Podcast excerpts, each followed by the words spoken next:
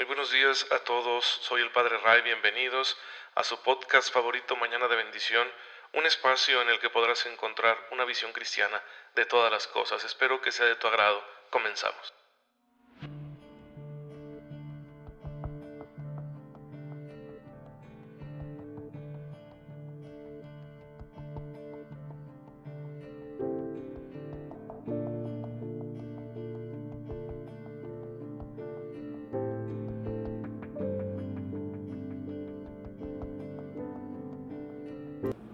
Muy buen, feliz y bendecido lunes, mis queridos hermanos que tienen la amabilidad de escucharme mañana con mañana para recibir este mensaje de la palabra de Dios y de la bimilenaria enseñanza de la Iglesia que nos ayuda a orientarnos en este mundo lleno de confusiones con el único fin, el único propósito de ser santos.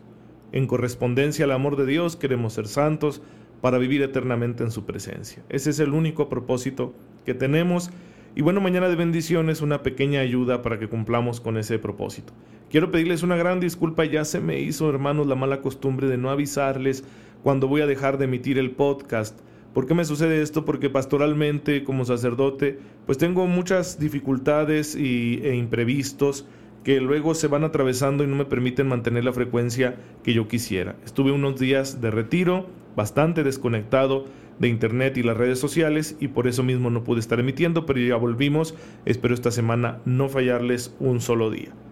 La iglesia recuerda hoy a una santa de la que no tenemos muchos datos, aunque existe una devoción muy fuerte a ella en Francia, Santa Regina de Autun, una mujer que vivió aproximadamente en el siglo III, que de jovencita conoció al Señor, y que era muy bella según los escritos que tenemos al respecto que dan testimonio de su vida.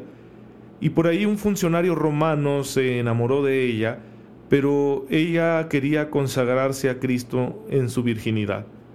Esto no le gustó a su pretendiente, que la mandó encarcelar con amenazas de tortura y quería obligarla a cambiar de religión. Como ella se negó rotundamente, a pesar de que sedujeron por ahí, sobornaron algunos eh, hermanos suyos en la fe, es decir, algunos creyentes, para que hablaran con ella y la hicieran desistir, pues eh, no quiso hacerlo y murió mártir, la degollaron. Repito, los datos no son muy ciertos acerca de, de esta santa, aunque su veneración es popular y conocida desde hace muchos siglos, no tenemos así certeza de que realmente haya sucedido todo como llega hasta nosotros. Lo cierto es que estas historias se daban con mucha frecuencia en aquellos siglos. Era el tiempo de las últimas persecuciones contra la iglesia por parte del imperio romano y ya la iglesia se estaba extendiendo mucho.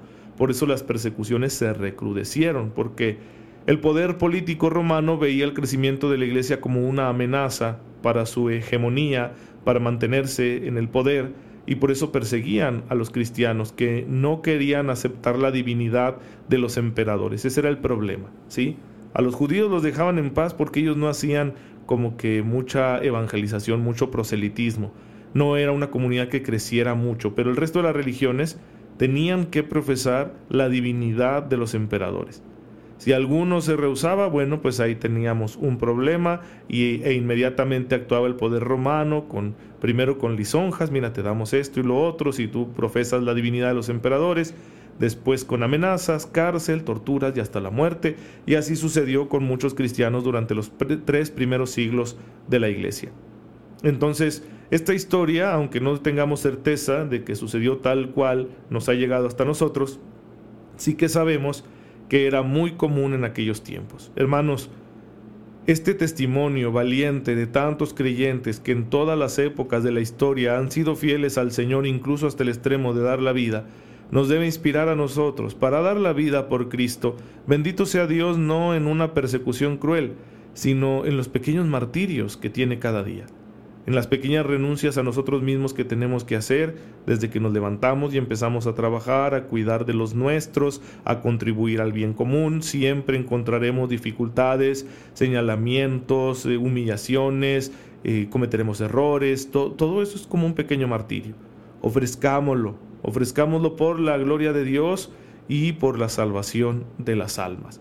Y esto nos mantendrá en el camino que conduce a la santidad. Y bueno, hemos dicho que para la santidad, para santificarnos, es indispensable la gracia de Dios. Ya hemos hablado mucho de ello, que la gracia es la que obra la santificación en nosotros. Y aunque ya traté el tema de que nuestra libertad y nuestra libre voluntad debe colaborar, debe corresponder a la gracia, pues siempre decimos entonces dónde está el mérito del hombre.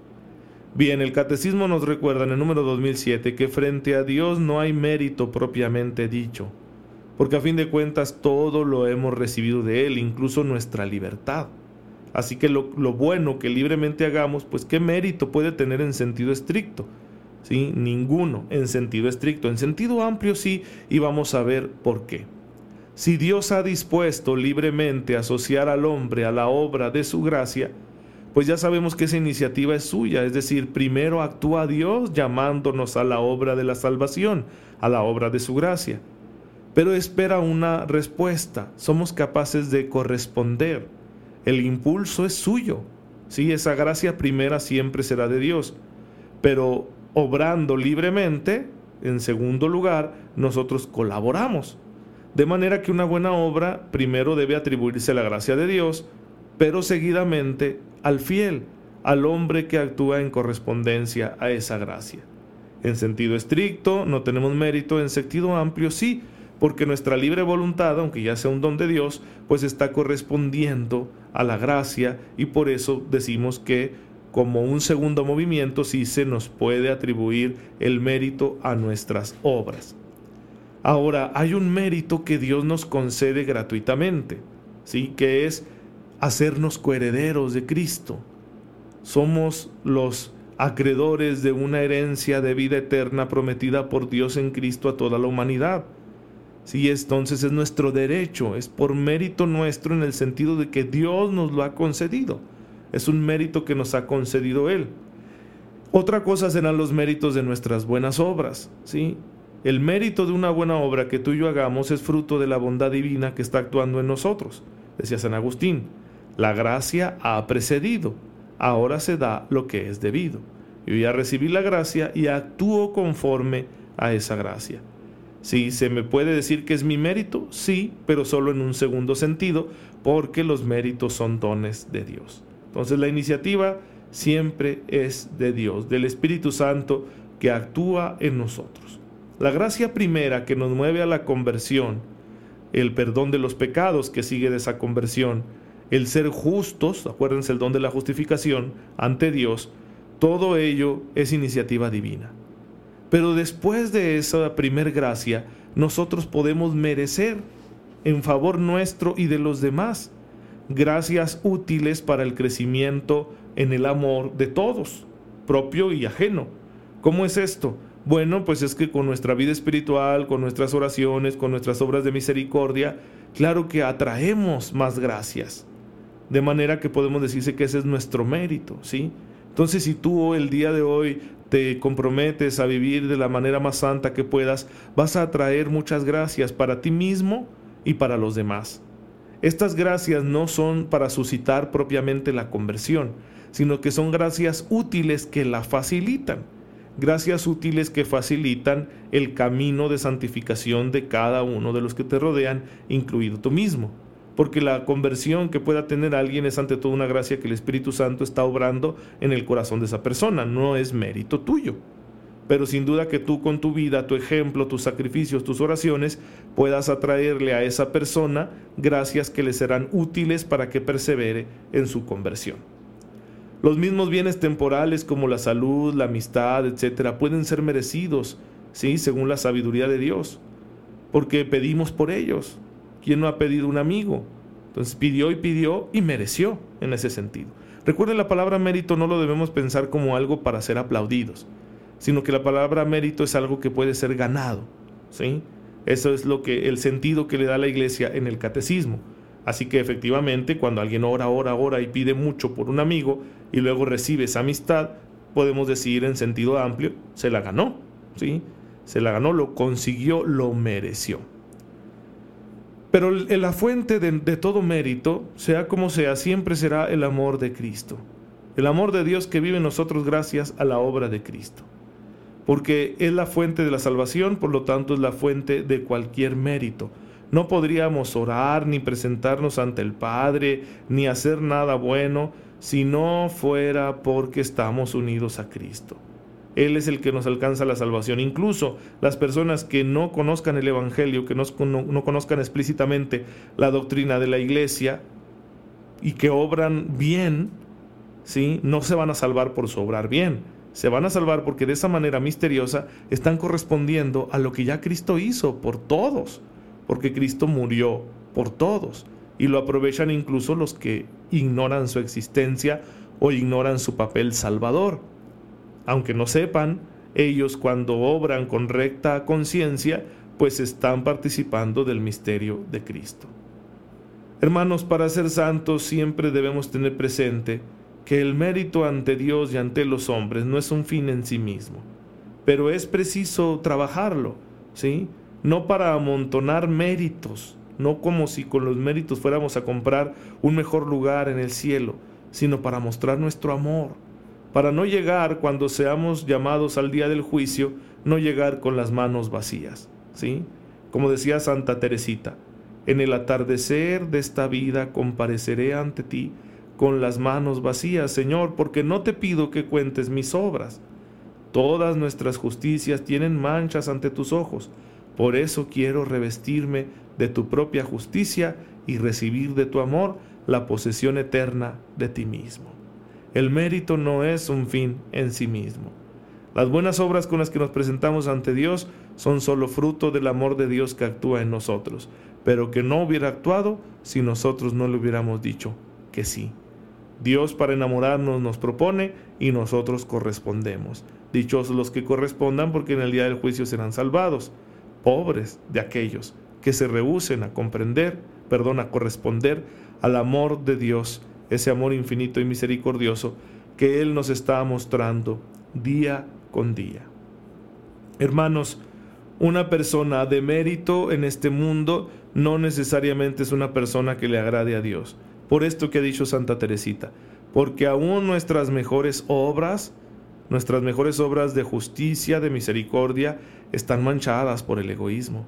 Esto hay que reconocerlo con humildad y pedirle a Dios que nos purifique, que purifiquen la sangre preciosa de su Hijo, que es el único que lo ama perfectamente, que purifique todas esas manchas egoístas de nuestras buenas obras. Porque hasta lo mejor, ¿cuántas veces no has hecho algo bueno, por gracia de Dios, y sin embargo por ahí, ¿verdad? Estabas buscando algún beneficio o te aplaudieron y te sentiste muy bien o este, a lo mejor te dijeron qué buena persona eres y te, sentiste halagado y te regodeaste en ese halago o a lo mejor lo hiciste también para beneficiarte tú porque ayudando a uno, pues este otra persona se comprometió a ayudarte a ti, etcétera, etcétera, etcétera. No nos preocupemos por eso. Sí, claro que hay que mantener una buena intención, no buscar la vanagloria ni esas cosas eh, como intencionalmente. Pero siempre nos va a suceder que nuestro egoísmo por ahí se nos desvíe. Por eso debemos estar tranquilos porque la sangre de Cristo purifica nuestras buenas obras y nuestras oraciones de todo interés egoísta para que sean dignas de ser presentadas ante el Padre y así nos atraigan más gracias de su infinita bondad. Por eso es muy importante que todo lo que hacemos lo unamos a Cristo especialmente en la Eucaristía. Para que ahí el Señor purifique todo lo nuestro, no podemos presentarle a nuestro Padre Dios más que cosas manchadas, porque somos imperfectos, pero unidos al sacrificio de Cristo, todo se perfecciona y se santifica para que sea agradable al Padre, el Padre lo recibe contento, amorosamente y nos devuelve más gracias para nuestra felicidad, para nuestra santificación. Pues bien, hermanos, esta es la enseñanza del día de hoy. Ojalá que te sirva para que puedas vivir este día con la mejor disposición, para que trabajes sí, en ti mismo con la gracia de Dios y tengas esa disposición de estar abierto a su presencia, de actuar según su voluntad y puedas merecer más gracias que te son necesarias. Señor, te damos gracias porque en tu infinita bondad nos haces partícipes de los méritos de la pasión, muerte y resurrección de tu Hijo Jesucristo y nos concedes colaborar contigo en la obra de la salvación. Ayúdanos a permanecer fieles a esta amorosa acción que tú quieres ejercer a través de nosotros. Por Jesucristo nuestro Señor. Amén. El Señor esté con ustedes. La bendición de Dios Todopoderoso, Padre, Hijo y Espíritu Santo, descienda sobre ustedes y los acompañe siempre. Gracias por estar en sintonía con su servidor. Oren por mí, yo lo hago por ustedes y nos vemos mañana, si Dios lo permite.